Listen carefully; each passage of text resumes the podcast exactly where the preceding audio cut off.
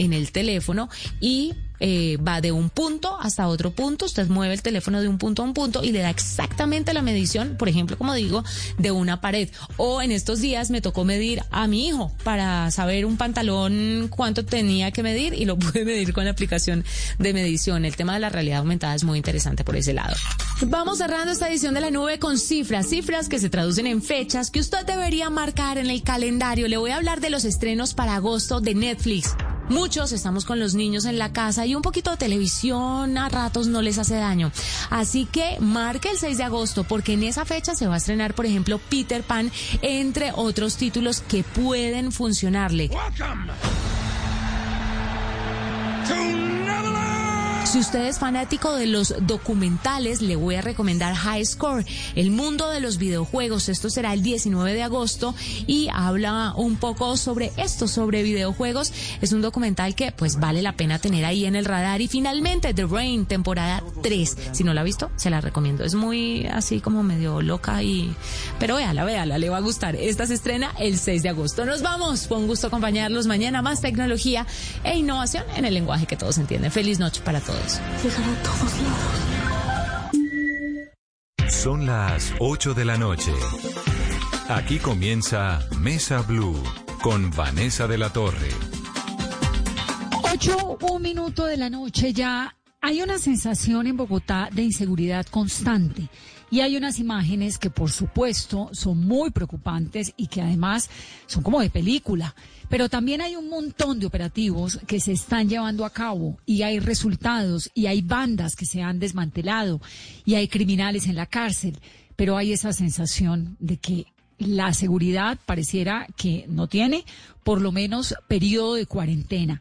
Y encima de eso, el secretario de Seguridad de Bogotá recibió una amenaza, o es lo que le informa la Fiscalía. Hugo Acero es el secretario precisamente de esta cartera en la capital. Hugo, bienvenido a Mesa Blue. Hugo. Es que le, no le oigo, necesito que me lo pongan de retorno. ¿Me está hablando Hugo?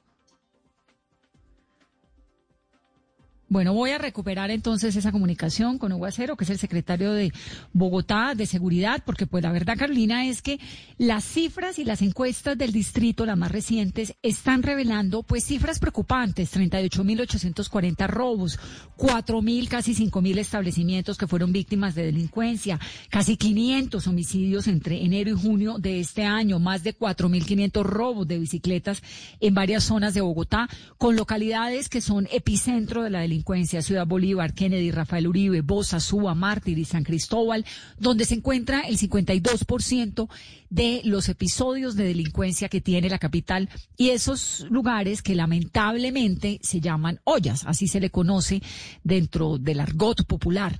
Pero la verdad es que hay que, hay que decirlo, se han dado resultados, se han desmantelado bandas, pero la gente se siente muy segura, Carolina.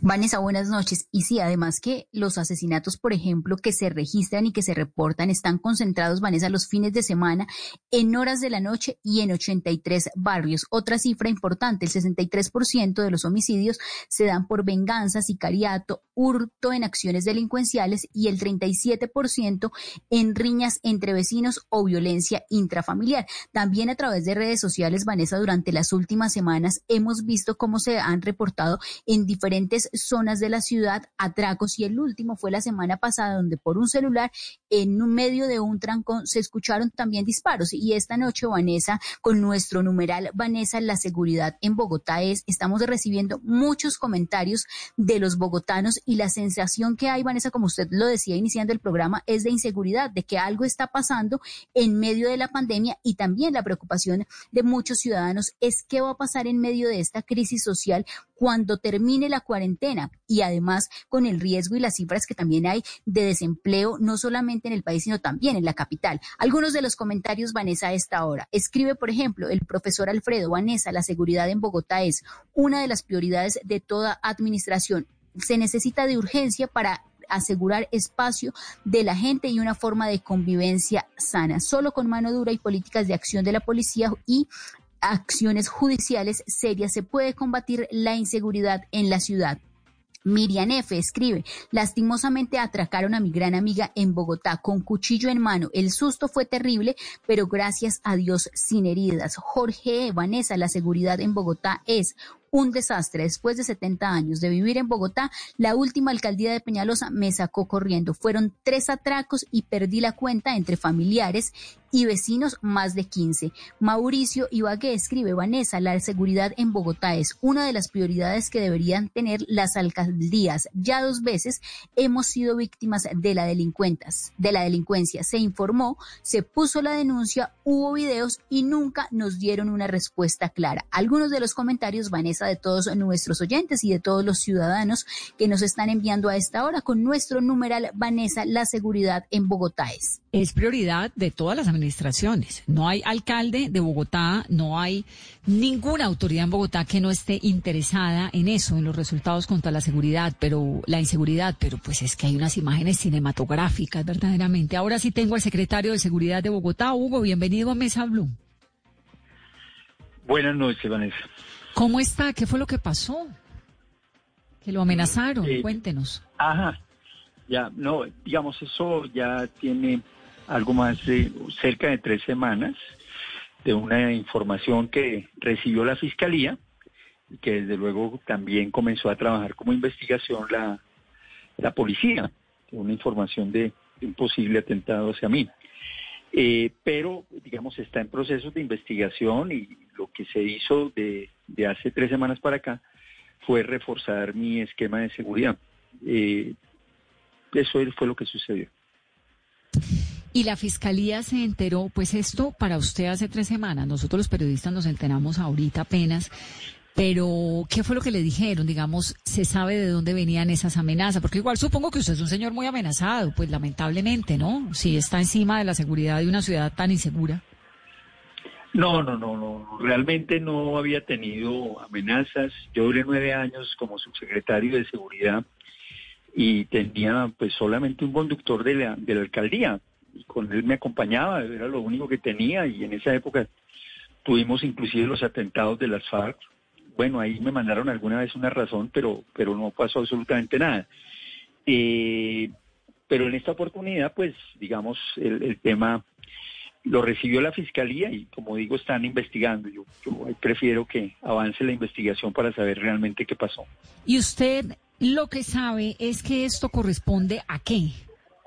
digamos, han desmantelado operativos, hay bandas que también han logrado eh, desde la alcaldía y con la ayuda, por supuesto, de la policía y de la fiscalía desmantelar. Pues se ha hecho un trabajo importante, muy importante desde el comienzo de año, digamos, esa coordinación que había logrado la policía y la fiscalía, digamos, en años anteriores lo que hicimos fue fortalecerla y dinamizarla, sobre todo en dos campos importantes la investigación criminal. Hoy precisamente estábamos haciendo un balance sobre el tema de bandas desarticuladas y, cuántas personas han terminado privadas de la libertad. Eh, y son procesos que iniciamos primero identificando, bueno, cuáles son las bandas que se trabajan este año, cuáles son, dónde están, dónde están operando, quiénes las componen, qué están haciendo. Y este es un trabajo de inteligencia e investigación criminal que, que digamos, una, una digamos que son los, delincuentes que se detienen en flagrancia, y otra es un trabajo muy metódico de, investigación criminal que realiza la policía y la fiscalía. Y avanzamos, digamos, de esa, de esa manera. Sabíamos que había procesos de uno, dos, tres, cuatro meses de investigación. Algunos venían del año anterior y lo que hicimos fue dinamizarlos. Y hemos tenido muy buenos resultados eh, no solamente en la desarticulación, pero el resultado más importante es que cuando los presentamos ante los jueces, o sea, cuando la fiscalía los presenta ante los jueces eh, y la policía lo presentan ante los jueces, la gran mayoría han terminado con medida de aseguramiento. O sea, no es esa figura que se tenía hace un tiempo en que la policía los detiene y los jueces los sueltan. No, allí la prueba es contundente y eso ha permitido que la gran mayoría de ellos terminen privados de la libertad. Bueno, Ahora, estas imágenes que hemos visto, lo que ocurrió el fin de semana, que fue muy impresionante, ¿no? Por un celular, además, en un carro, un señor de alta gama y se le acercan unos tipos y corren y todo esto. ¿Cuál es la explicación que tienen ustedes o que tienen ustedes de la Secretaría de Seguridad de esto? ¿Quién está haciendo esto? Son, eh, grupos que, que delinquen organizados o son pues espontáneos o qué son? No, yo creo que hay un tema de una delincuencia organizada. Desafortunadamente la ciudad venía, digamos, asumiendo este tema como que aquí no hay grupos organizados, aquí no hay delincuencia organizada, no hay estructuras organizadas. Sí las hay, sí las hay, y las hay en el narcotráfico. O sea, la droga que llega a la ciudad no llega kilo a kilo. Eh, digamos, eh, eh, son estructuras organizadas precisamente que, que la traen alguna de esas drogas queda, se almacena aquí para luego seguir hacia puertos y salir hacia el exterior, otra se distribuye dentro de la ciudad o sigue hacia otras ciudades. Y eso no lo hace pues una persona sola, es una organización que está detrás, igual sucede con el tema de, del hurto a celulares, algunos de esos productos terminan exportados como nuevos e inclusive también se Hugo, lo estoy perdiendo, lo estoy perdiendo. Aló. Se tiene que quedar quieto. quedo quieto ahí? Sí. sí, tiene que parquearse. sí. Eh, me estaba diciendo que esto en algunos casos son robos que ocurren y luego se trasladan a otras ciudades, ¿no? Y que esto obviamente pues es organizado. No, claro, claro. Digamos, si hay unas estructuras criminales organizadas y eso fue, digamos, uno de los primeros esfuerzos de ver qué, qué existía en la ciudad en términos de estructuras criminales y cómo las íbamos a enfrentar desde el punto de vista de, las instituciones. Y eso es un avance importante. O sea, ese reconocimiento nos, nos lleva precisamente a atacar esa estructura y son los resultados que hemos tenido. Entonces, eso, el, hecho del asalto de, los apartamentos en, Santa Bárbara, pues iban, iban básicamente por una caja fuerte de uno que existía en un apartamento. Eso no lo hace una persona que en la mañana no tiene nada que comer y dice, bueno, voy a ver qué hay en esa casa. No, mm. ahí había inteligencia, ahí había trabajo, ahí había información y sabían en qué momento deberían ingresar. Igual sucede con el tema de Gran Estación. Entonces, digamos que eh, frente a esas estructuras, hemos venido operando y teniendo muy buenos resultados. Todo el tema de celulares frente a hurto. Inclusive algunos de los datos que ustedes presentaban son datos sobre los cuales estamos trabajando. Cuando hacemos una caracterización del homicidio, encontramos eh, que, digamos, más del 66% está en siete localidades y que el 31% de esos homicidios están en 83 barrios. ¿Qué estamos haciendo? Focalizando las acciones donde está ocurriendo el homicidio. Igual lo estamos haciendo con el hurto en las horas y en los días que corresponde. O sea, tienen, tienen temporalidad, tienen espacio, que precisamente es donde estamos focalizando las acciones. Y de ahí los buenos resultados que hemos tenido. Yo sí quiero destacar el trabajo profesional e importante que ha tenido la Policía Metropolitana eh, y también la Fiscalía. Inclusive quiero destacar también el último, el último, digamos, apoyo que recibimos de la Policía Nacional con grupos de inteligencia. O sea, la, última reunión que tuvimos con el general Vargas, él decía, yo no puedo aumentar el pie de fuerza a la policía, pero lo que sí podemos hacer es fortalecer los grupos de inteligencia e investigación criminal. Y vamos a detener a toda la gente que tenga orden de captura. No solamente eso, sino que vamos por las estructuras criminales. Y yo creo que ese planteamiento es el que sirve en materia de seguridad que permite desde luego desarticular este tipo de estructuras. No es gente que se levantó muerta de hambre y no haya qué hacer. Yo creo que ahí hay detrás estructuras criminales y desde luego se presentan delitos de oportunidad que en flagrancia los hemos evitado también. Ahora, ¿ustedes tienen alguna estadística de cuántos robos de ese tipo de apartamentos, de entrada a edificios se están presentando al día? Tenemos las estadísticas, ya ah, digamos, yo las tengo al día de ayer. Eh, recibo a comienzos de la mañana muy temprano digamos, en, en, mi computador muy temprano el reporte del día anterior.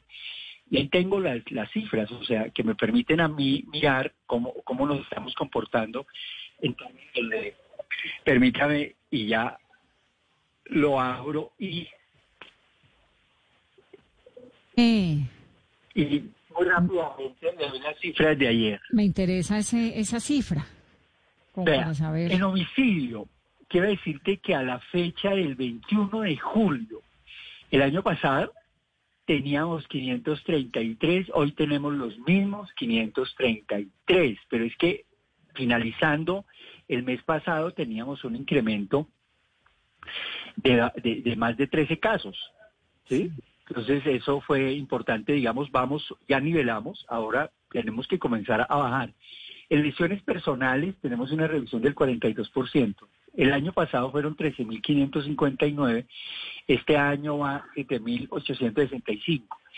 La gran mayoría de hurtos han disminuido, la gran mayoría, el hurto de bicicletas es el que no hemos logrado, ese sí ha venido creciendo eh, y nos preocupa. En hurto de bicicletas, por ejemplo, el año pasado iban 4.393 y este año van 5.502.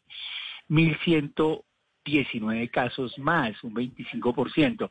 Pero ahí el hurto de celulares, por ejemplo, tenemos una reducción del 27%. 9.190 casos menos. Claro, ahí hay varias, varias, varias explicaciones. Uno, hasta antes de la pandemia ya habíamos logrado, digamos, reducir la mayoría de, de, hurtos, o sea, la totalidad, inclusive el hurto a bicicletas, eh, con cifras al 18 de marzo. Eh, con el aislamiento, pues aumentó, desde luego aumentó la reducción, ya menos personas en las calles, el 80% aislado, hay un aumento, pero después del 27 de abril las personas comenzaron a salir, llegamos al 60% de las personas que estaban por fuera ya en el mes de mayo y por encima del 80% en el mes de junio. Entonces, casi que la ciudad alcanzó a tener el mes de junio una, una normalidad. Entonces, ahí, ahí, ahí, ahí ya había, digamos, más de un 80% de las personas en las calles trabajando y realizando sus actividades. Entonces, ha habido, ha habido momentos en donde el aislamiento también nos ha ayudado y tengo que reconocerlo. Claro, porque la gente se queda encerrada, pero estos episodios de los apartamentos es que me dicen en redes que hay, la gente dice que hay muchos casos de apartamentos que, que no nos estamos enterando. ¿Esa cifra la tiene? No, aquí hay un tema, hay un tema particular, digamos, estoy trabajando con las cifras que tradicionalmente se han tenido, que venían aumentando, entre otras cosas, hasta el 31 de diciembre. El hurto a personas al 31 de diciembre venía aumentando en un 20%. Son las cifras de denuncias ante la Fiscalía y ante la Policía y que venía aumentando sobre todo la denuncia virtual a través de la página a denunciar, que desde luego facilita que las personas puedan denunciar eh, de manera importante. Eh, lo que ha venido sucediendo también es que muchos de estos casos se han venido difundiendo de manera inmediata y sobre todo a través de la red. Entonces, cuando, cuando presento las cifras, alguien me dice, pero mire estos cinco casos que han aparecido en la red. Sí, yo tengo que reconocer que hay delito en la ciudad, ¿cierto? Pero tengo que, o sea, cuando yo reconozco que a la fecha hemos tenido 24.290 hurtos de celulares, pero que el año pasado fueran 33.480, todavía la cifra de 24.290 sigue siendo muy alta. Pues robaron a 24.290 personas su celular. Esa es una cifra alta, pero el año pasado eran 33.480. O sea, esto es un tema de ir bajando. O sea, quien prometa que va a acabar con la delincuencia, que me lo presenten, pues porque en ningún lado se ha logrado, pero es que es lograr primero nivelar y segundo comenzar a bajar. Yo creo que ese es un esfuerzo importante que se ha hecho como autoridades eh, y, reconocemos en donde hemos aumentado. Hasta finales de junio está aumentando el homicidio, ya hoy logramos nivelarlo, pero el hurto de bicicletas ha seguido aumentando desafortunadamente. Secretario, y es que ustedes lanzaron este nuevo plan estratégico para intentar eh, con nuevas medidas mitigar y empezar a reducir estas cifras, pero dentro de estas medidas está, está contemplado el uso de armas no letales por parte de la policía. ¿Eso se puede llegar a anunciar en los próximos días? La policía tiene unos tasers eh, que los utiliza y ya los tiene, o sea, los está utilizando, fueron adquiridos durante las pasadas administraciones y desde luego legalmente los puede utilizar eh, los puede los puede hacer uso digamos en el caso de estas de estos tasers que son armas eléctricas que eh, no matan pero inhabilitan por un momento a la persona. Tiene unos riesgos pero como su nombre lo indica no es que no sean letales son menos letales. Yo creo que es también digamos un elemento importante a la hora de, de, de, de, de, de evitar muertes inclusive en enfrentamiento con, con otras personas. O sea, yo creo que de la autoridad con las personas. Yo creo que son elementos importantes que también deberíamos evaluar con, con alguna profundidad. Algunos dirán, pero es que frente a la delincuencia hay que tener armas de verdad. Eh, sí, se tienen las armas de verdad, pero en algunos casos eh, siempre debe haber un tema de proporcionalidad en el uso de la fuerza por parte de las autoridades, en este caso la policía. Pero es decir, secretario, que va a haber mayor inversión y recursos destinados para aumentar ese número de armas menos letales que hoy tiene la policía en Bogotá. Mm, en este caso, digamos, yo no tengo dentro, y lo digo desde la Secretaría de Seguridad, no tengo requerimientos en esa línea y tampoco los tenemos presupuestados. Lo que sí tenemos presupuestado, digamos, es el tema de detectores de metales. Estamos comprando detectores de metales para la requisa electrónica. Eh, muchas de las armas que utilizan los delincuentes, sobre todo armas cortopulsantes o de fuego, eh, las meten entre, en, la entrepierna. Disculpe. Y ahí la requisa no, no se permite, digamos, el cateo a mano no es, no es, digamos, es irrespetuoso de alguna manera. Pues, Entonces ya con el, con el detector de metales vamos a encontrar esas armas más fácilmente. No, es que combatir la delincuencia, pues es que es uno lidiando con delincuentes, eso es que están hechos para esconderse, para todo lo contrario. Dígame una cosa, Hugo, ¿la gente está denunciando o están pasando casos que ustedes se enteran por otros medios y que no necesariamente llegan a las autoridades que corresponden? No, yo sí creo, en Bogotá ha aumentado la denuncia. Digamos, Bogotá llegó a tener una cifra de 22, 23, eh, 25% de, de los casos que se denunciaban eh, sobre todo en el caso de hurto a personas. Digamos, cada, cada delito tiene unos porcentajes de mayor o menor denuncia. Bogotá llegó a tener 25, eh, la administración pasada lo dejó en 45, quiere decir que de cada 100 delitos, hoy o hasta diciembre se estaban denunciando solamente 45, pero se pasó de 25 a 45, que es un esfuerzo importante, digamos, había, hubo más denuncias, siempre ha habido subregistro, siempre. Por ejemplo, hay menos subregistro en el robo de carros y robo de motos. Eh, porque claro, es un bien que puede ser utilizado por los delincuentes. Entonces la gente sí dice yo voy a ir a denunciar, pero hay gente que no denuncia el hurto de, la, la, plata, no, o no denuncia la billetera, no denuncia el tema del celular o algunos otros hurtos. Eh, pero, pero ha venido incrementando. O sea, hay variabilidad entre el 60, 45% y algunos casos, desde luego, números más altos, sobre todo, como digo, en motos y, y, y carros. Entonces, sí están denunciando, sí se ha aumentado la denuncia y es importante. O sea, dentro de nuestro plan de desarrollo, la meta es aumentar la denuncia, que la gente denuncie más. Eh, porque necesitamos, entre otras cosas, mejor reporte. Mm. Sí, pero es muy, muy angustiante esas imágenes cinematográficas que queda uno, pues, como de infarto, ¿no? Y, y los, las historias del camión que entra a un apartamento, que se meten unos tipos, es decir, un montón de cosas que le dan a uno la sensación. Yo entiendo que lo que usted nos dice, pues que es una ciudad con unos índices, indicadores de delincuencia muy delicados, bajarlos es muy difícil, pero le da a uno la sensación de que media ciudad está en cuarentena, pero que los ladrones no, los delincuentes no. ¿Qué se sabe de esas bandas? ¿Quiénes son? ¿Qué nacionalidades? ¿De dónde vienen? ¿Son personas que vienen en Bogotá, que vienen de afuera? ¿Qué son? ¿Qué, información se tiene?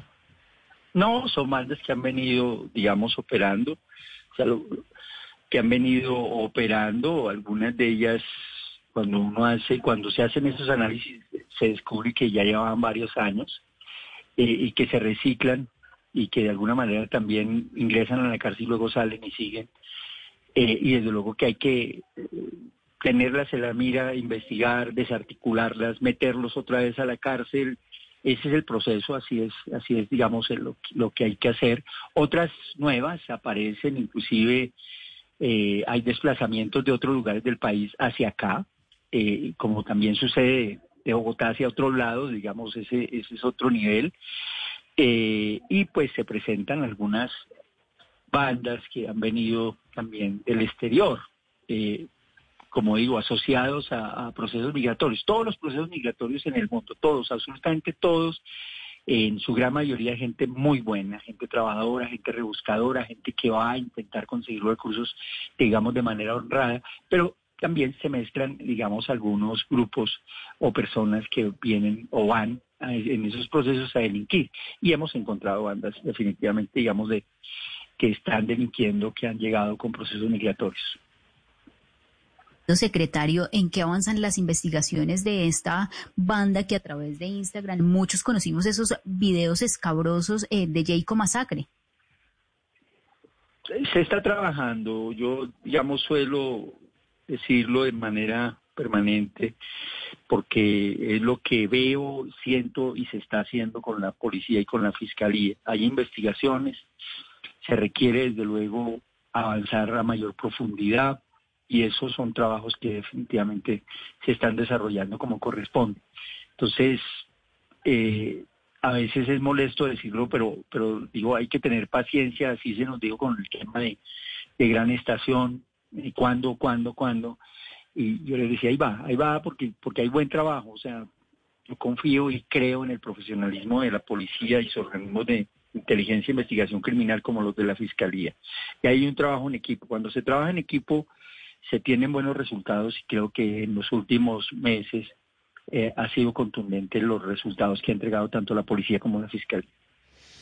Pues Hugo, me da mucho gusto oírlo y me da gusto oírlo bien y oírlo tranquilo y además trabajando y bueno, es un tiempo tan complicado para todo el mundo y pareciera que los delincuentes son los que no están en cuarentena ni preocupados por la pandemia. Gracias por estar aquí en Mesa Blue. Vanessa, con mucho gusto y, feliz noche. Gracias. Son las 8.26 minutos de la noche y los semáforos, Carolina, ¿no? el semáforo de la autopista con 85 que es tan complicado. No, es que la gente está, y esas imágenes son muy estrepitosas y bueno, no entiende, están todos trabajando por la seguridad, pero sí hay una sensación y reiterar la invitación a la gente, hay que denunciar, si uno no denuncia, porque ahí nos están llegando mensajes por todo lado, pero si la gente no denuncia, pues no hay cómo medir, no hay cómo hacer, no hay nada. Además que Vanessa, la gente hoy, por ejemplo, lo que nos están enviando en los mensajes que estamos recibiendo es que ya en varios barrios de Bogotá tienen organizados sus grupos de Facebook para que la gente haga la denuncia a través de Facebook o a través de redes sociales y muchas veces se queda ahí, la denuncia. Entonces, por favor, llamen al 123, que es una de las líneas nuevas que tiene también habilitados en la policía y la Secretaría de Seguridad en el marco de este nuevo plan estratégico, Vanessa, porque también cambió el modo de vigilancia al que estábamos acostumbrados, que era la policía por cuadrantes. Eso fue modificado para intentar agilizar y poder llegar más rápido, porque otra de las denuncias es llamo al CAI, pero la policía no llega. Claro, pero la denuncia social por Facebook y por Twitter no sirve para nada, más que para hacer un gran show mediático, pero judicialmente no sirve para nada. A mí me mandan un montón de mensajes al día y digo, yo no soy la policía, hay que, eso hay que denunciarlo, hay que hacer un proceso, por más complicado que pueda ser, por lo que quieran, hay que denunciar, porque es la única manera en la que llega al computador del secretario de Seguridad de Bogotá, como lo vieron ahorita, y se pueden tomar algunas medidas.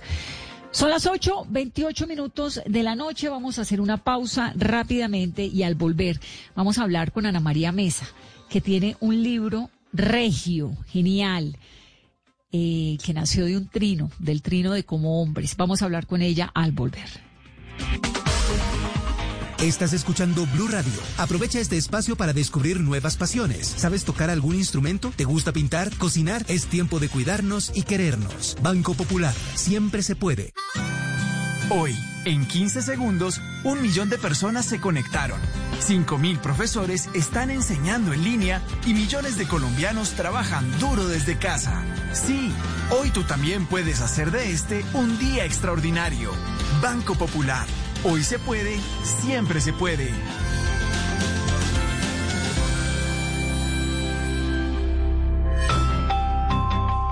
Somos Grupo Aval, vigilado Superintendencia Financiera de Colombia. Tenemos un reto, algo que nos impulsa, eso que nos hace levantar de la cama todos los días, un sueño que nos lleva al límite y nada más importa.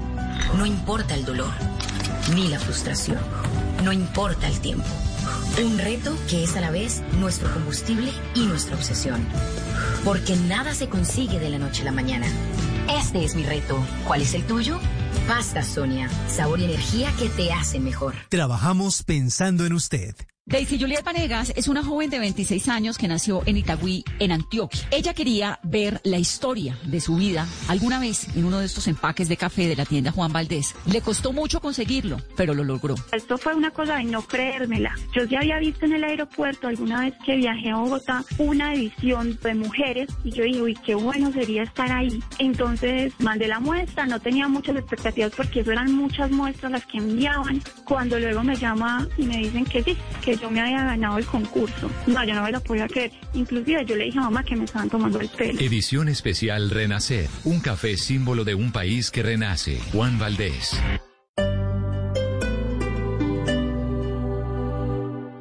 Hacer mi posgrado en el Poli me da la libertad de manejar mi tiempo y desarrollar proyectos que van más allá de estar frente a una pantalla. Nuestros posgrados virtuales te dan la opción de aprender y hacer lo que te apasiona, porque tenemos metodologías que se adaptan a tu estilo de vida. Más de 44 mil estudiantes y egresados en esta modalidad nos hacen líderes. Inscripciones abiertas. Ingresa a poli.edu.co o llama al 302-290-7400. Somos diferentes. Somos Poli. Vigilado Mina Educación.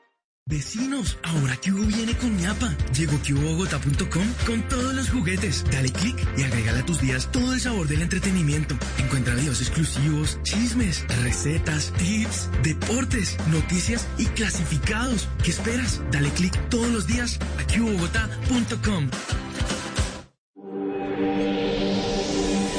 El que no quiso cuando pudo, no podrá cuando quiera. Blue Radio. Hacer mi posgrado en el Poli me da la libertad de manejar mi tiempo y desarrollar proyectos que van más allá de estar frente a una pantalla. Nuestros posgrados virtuales te dan la opción de aprender y hacer lo que te apasiona, porque tenemos metodologías que se adaptan a tu estilo de vida. Más de 44 mil estudiantes y egresados en esta modalidad nos hacen líderes. Inscripciones abiertas. Ingresa a poli.edu.co o llama al 302-290-7400. Somos diferentes. Somos Poli. Vigilado Mina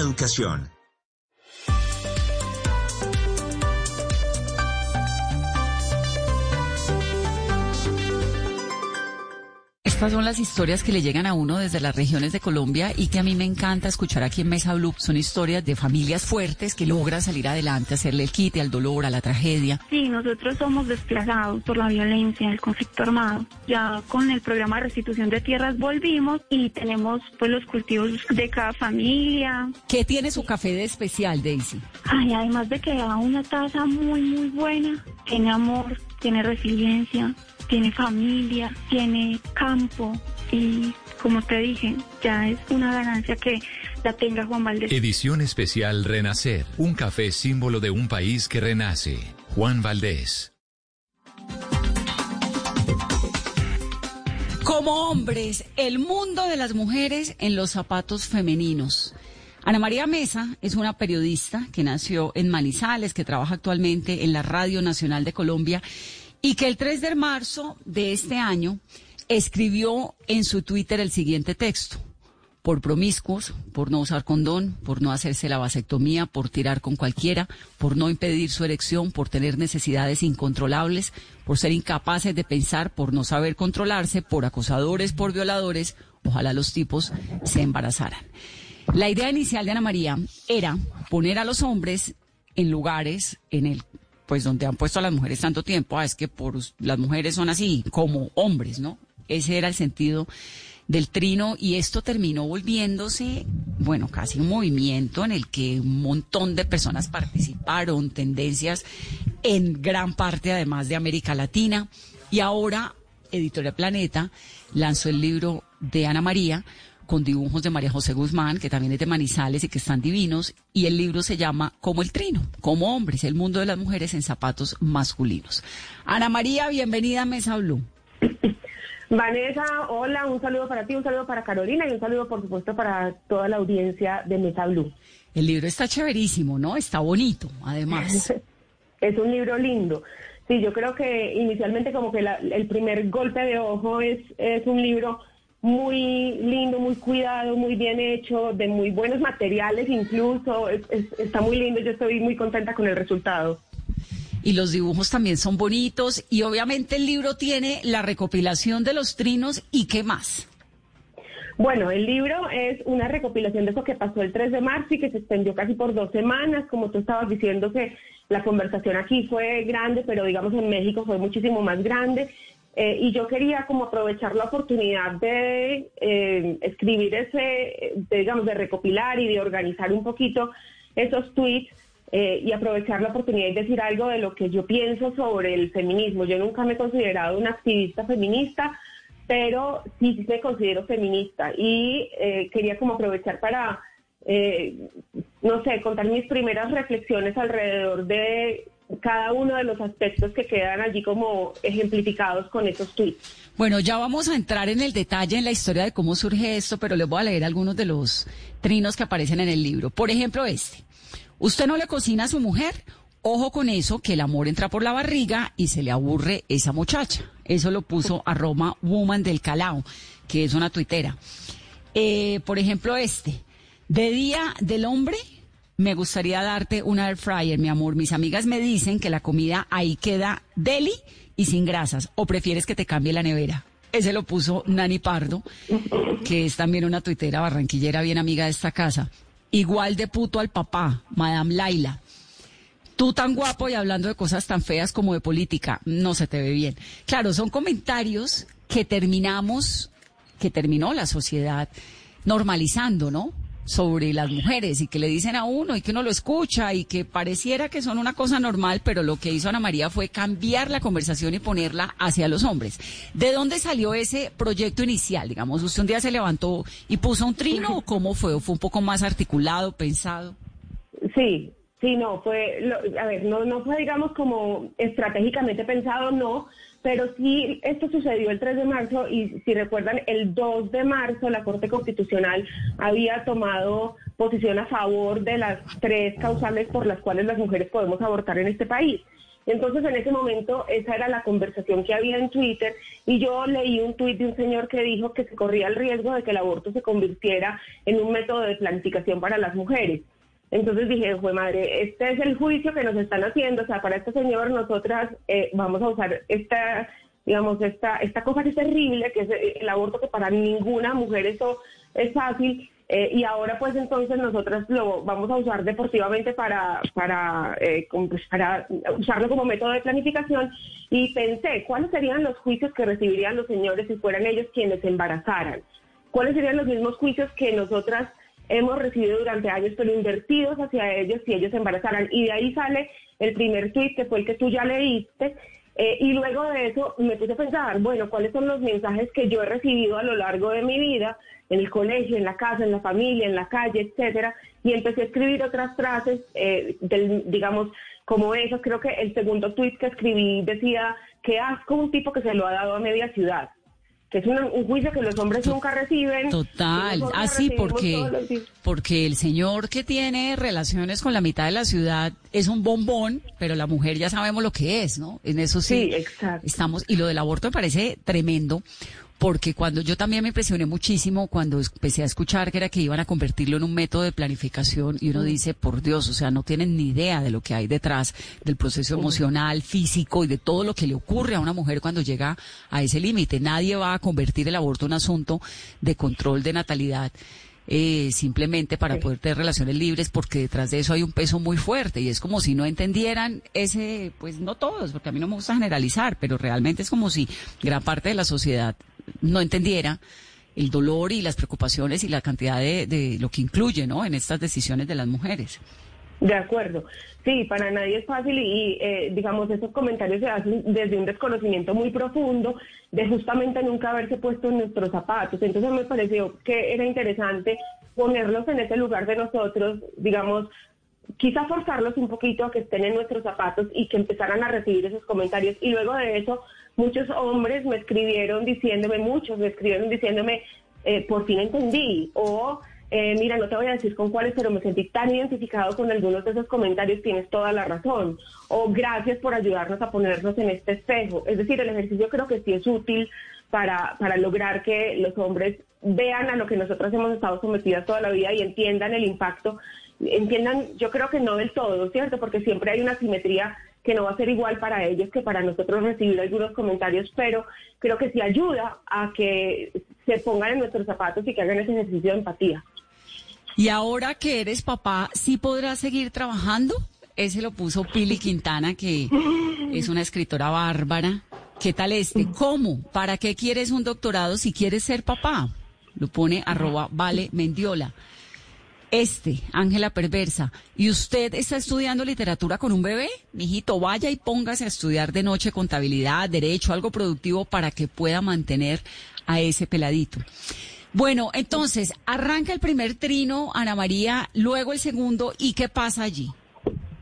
Pues la verdad es que fue muy chistoso porque yo tenía muchas cosas que hacer ese día. Yo estuve por la mañana como pendiente de, que muchas empezaron a tuitear como alrededor de eso. Pero yo me, yo me fui a dar clase, luego me reuní con unas amigas a las nueve y media de la noche, cogí el celular y yo ya no tenía tantas notificaciones que Twitter no me dejaba leer todo.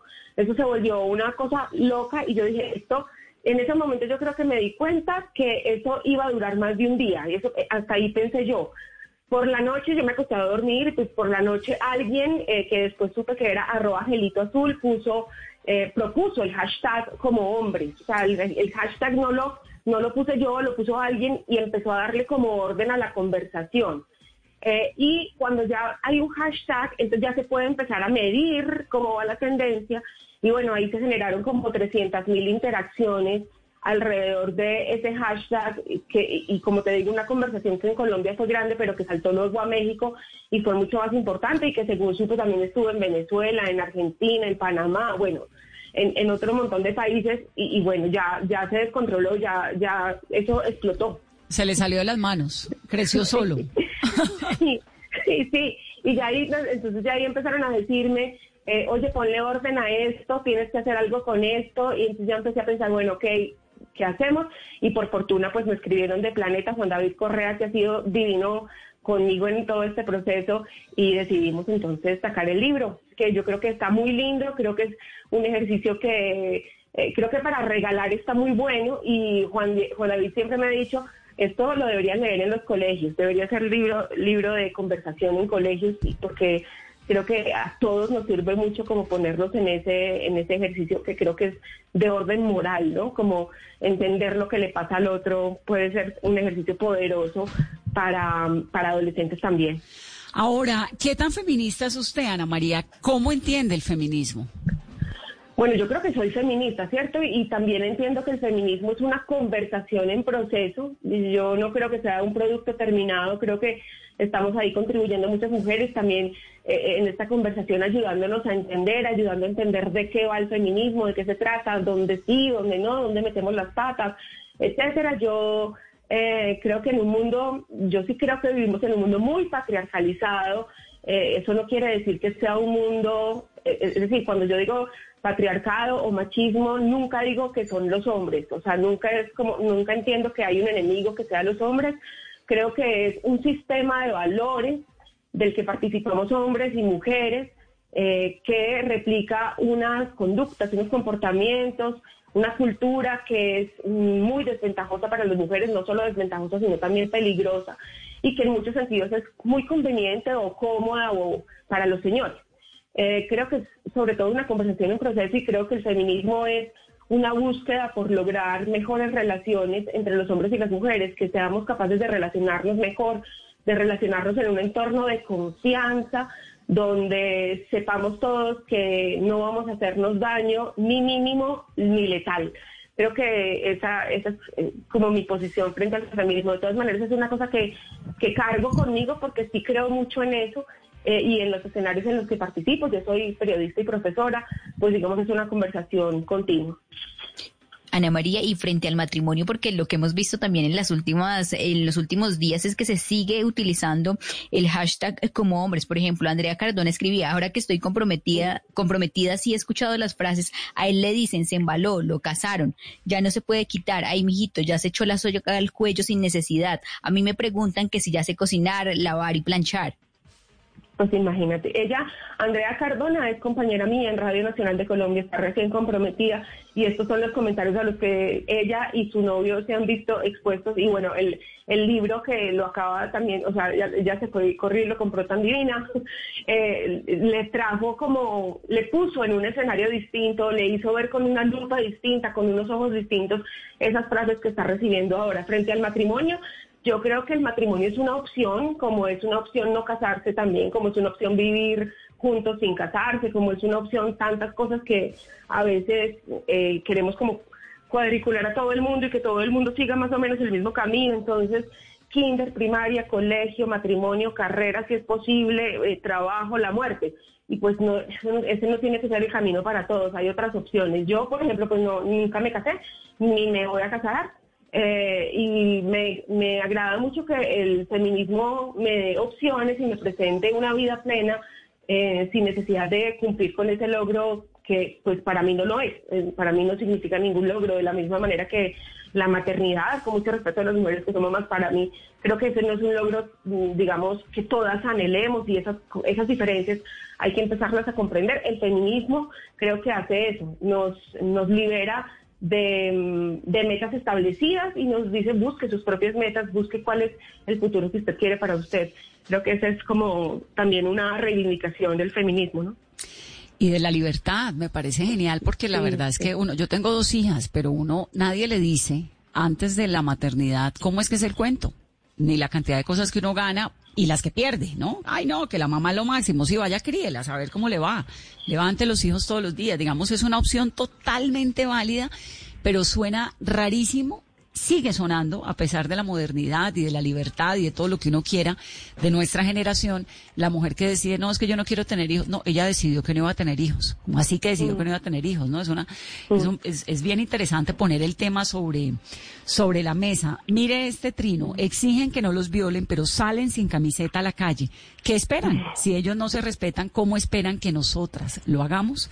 Alejita Cárdenas pone. Ese es muy bueno. Ese es muy bueno porque entonces no es que con esa minifalda, es que ella siempre ha sido mostrona. ¿Usted cuándo ha oído en la vida que a un señor lo critiquen por mostrón? No, es que es todo mostrón, no es que se pone ese pantalón todo apretado, no, es que se le ve, ¿no? ¿Cuándo? Sí, nunca. Sí, no, nunca. Nunca. Ahí hay una simetría muy grande. Mira que cuando hacíamos el ejercicio, muchos hombres decían, uy, pero a mí me fascinaría que me dijeran eso.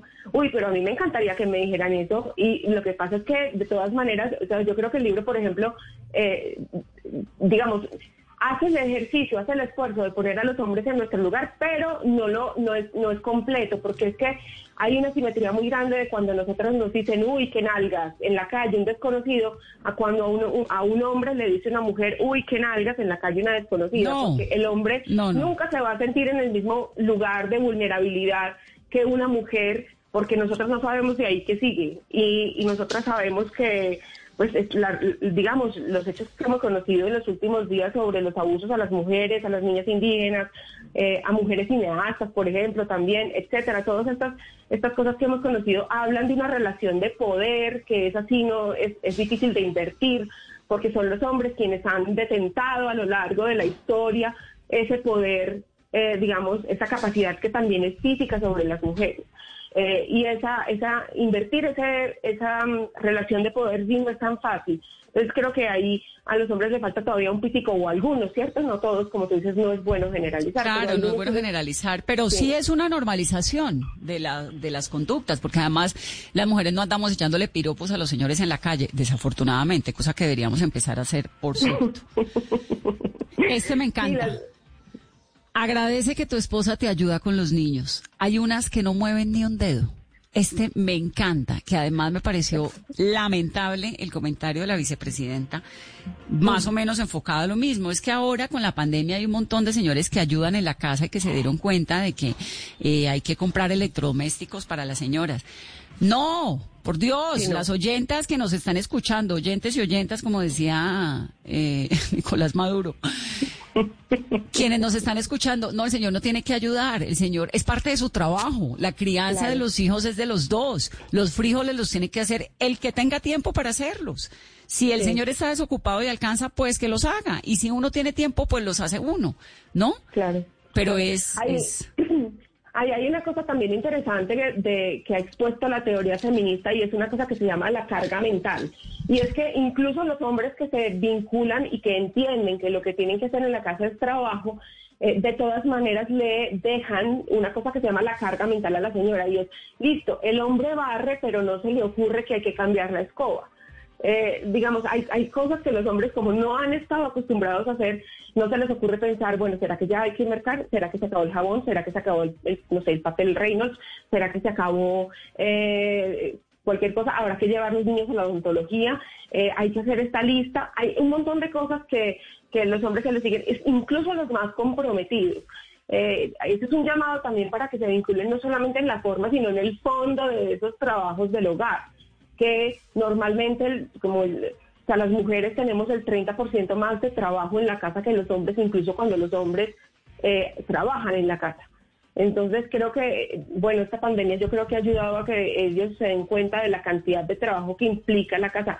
Yo me acuerdo yo explicándole a mi papá que lo que mi mamá hacía desde más temprano que él era, era trabajar también. A él le costó mucho trabajo entenderlo, finalmente pues creo que lo entendió, pero le costó mucho trabajo entender que hay muchas cosas del hogar que son trabajo y que no están valoradas que no tienen costo, que no les pagan a las mujeres por eso, y pues eso sigue siendo injusto, sigue siendo una injusticia. Ahora, yo lo que veo es que esa normalización pues es un asunto de casi histórico, ¿no? Digamos, de los roles que los hombres y las mujeres tomaron dentro de la sociedad. No lo critico porque me parece que, bueno, la sociedad fue así, así se tejió, así ha sido el pasado. Lo que pasa es que la nuestra es una generación distinta porque las mujeres trabajamos, tenemos unos, uno por más que salga, que trabaje y que haga, nunca deja de ser ama de casa, siempre está pendiente de lo que hay de comida en la casa, siempre está pendiente de los niñitos si tienen una cita u otra.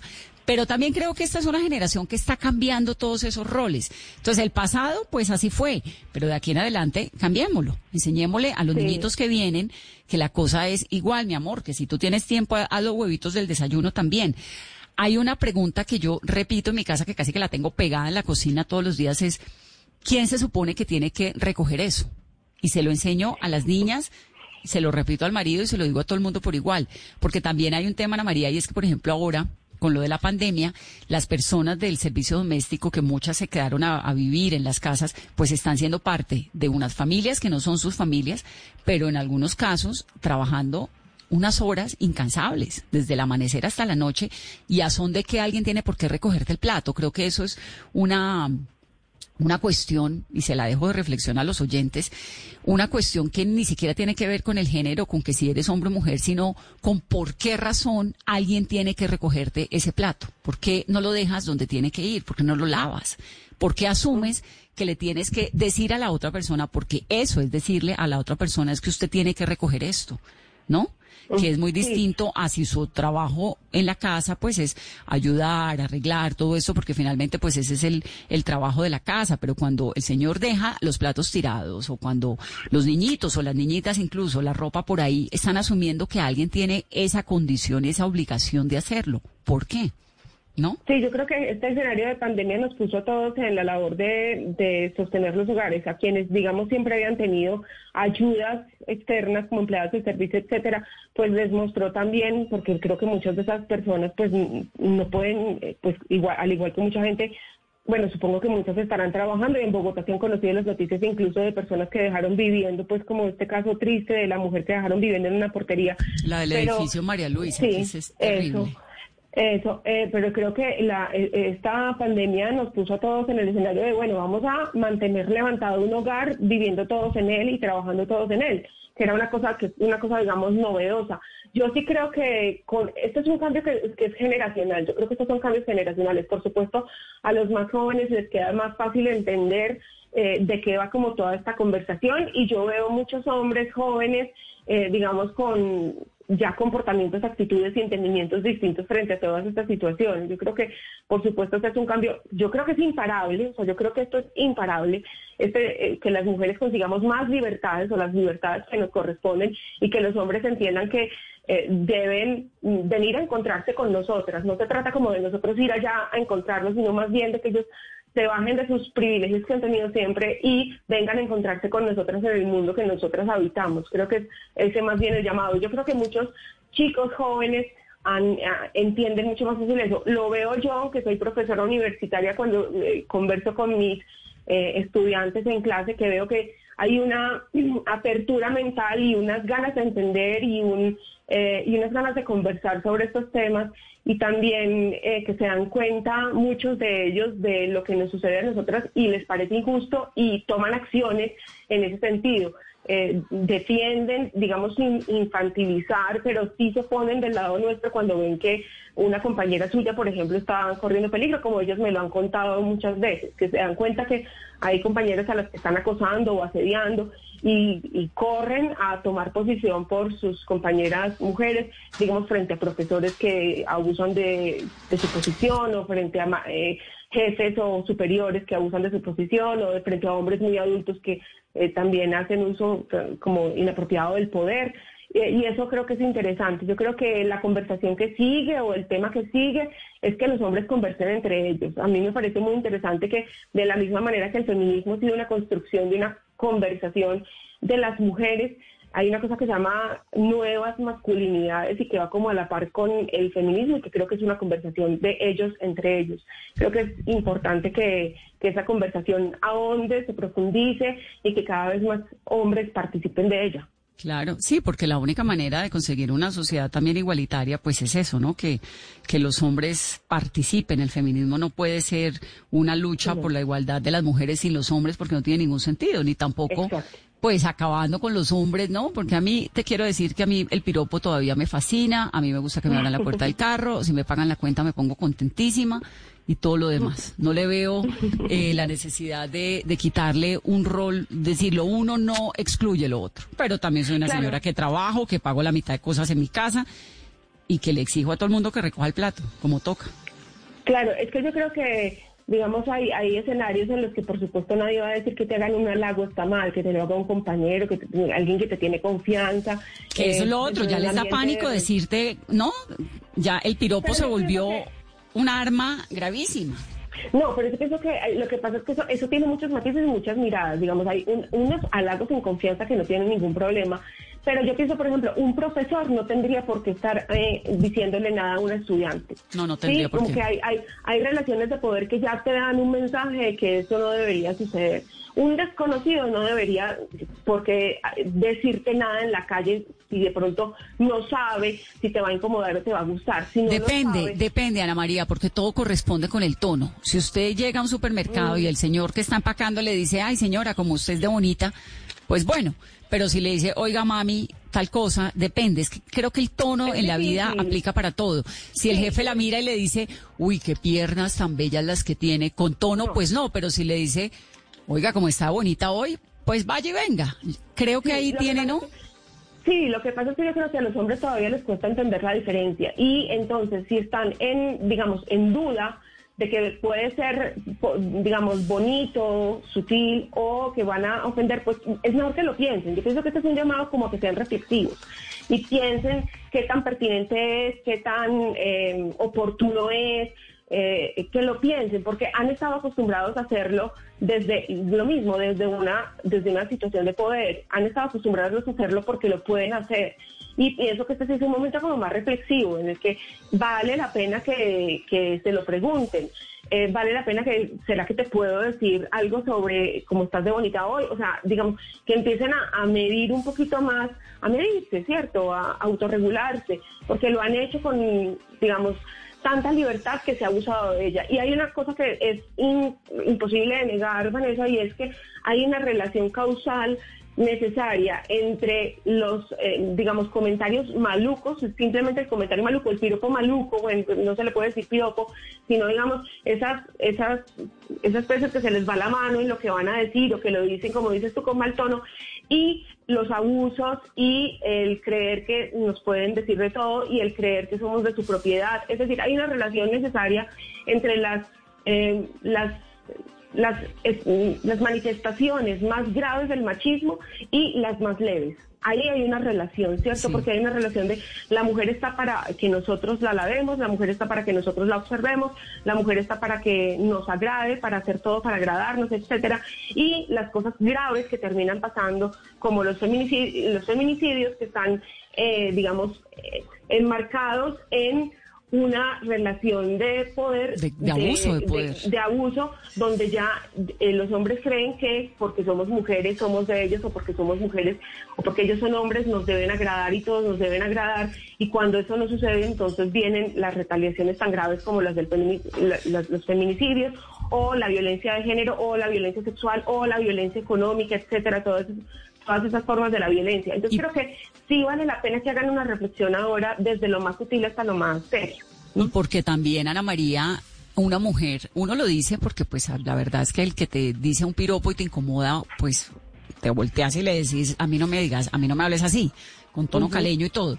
Pero, pero las mujeres en una sociedad donde los feminicidios abundan como abundan, las agresiones contra las mujeres se volvieron parte de la vida cotidiana con unas cifras realmente escalofriantes, pues una mujer no necesariamente sabe cómo responder a una a un piropo incómodo o a un comentario que sea doloroso. Estos hay un hay un tema muy impresionante en todos los episodios de abuso y es que todas las mujeres palidecen y no tienen cómo responder. Y esto desde Harvey Weinstein en adelante todos los testimonios que uno lee son de mujeres que de pronto quedan estupefactas y que no saben qué hacer porque por más que los feminicidios y los abusos sean parte, desgraciadamente, de la vida cotidiana, pues terminan sí o sí, el, el, comentario termina siendo tan incómodo que termina causando en la mujer como una ¿no? Que se queda fría, que no tiene cómo responder, que no sabe en qué momento al otro señor se le fue la mano o se le va a ir la mano.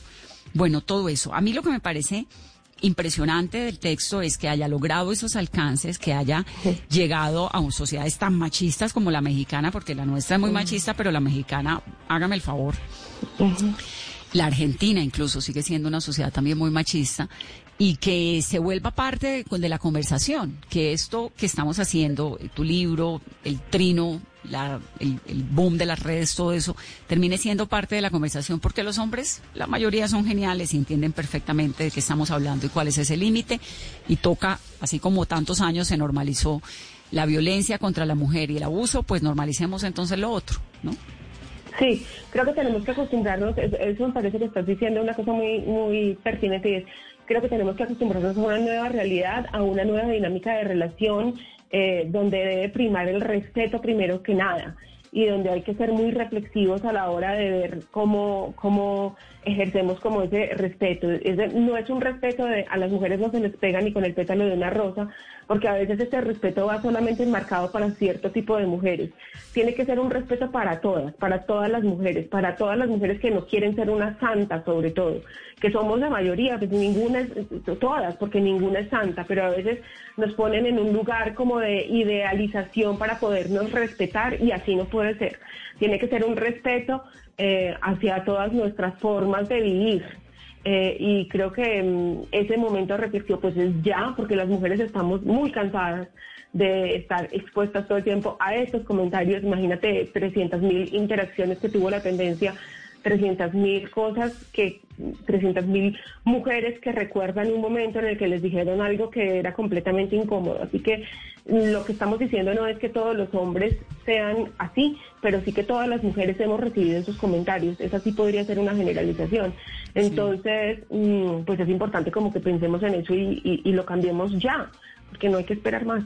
Sí, de acuerdo. Yo creo que no hay una sola mujer que pueda decir que en algún momento no ha sentido que un piropo le incomoda o que una mirada la abruma o que algo, ¿no? Eso creo que ha sido lamentable y desgraciadamente nos ha tocado a todas de alguna u otra forma. Pues Ana María, maravilloso el libro, un gusto tenerte aquí en Mesa Blue. Muchas gracias, Vanessa. Yo encantada y feliz de conversar contigo. Espero pues que toda la audiencia haya quedado picada por la curiosidad y vayan y compren el libro que está en todas las librerías y que bueno, ojalá que cuando la pandemia nos deje y nos veamos, pues eh, nos damos un abracito y firmamos esos libros porque yo sí tengo muchas ganas de, de conversar con toda la gente que lea el libro. Muy bien, es Ana María Mesa y su libro se llama Como hombres, el mundo de las mujeres en zapatos masculinos.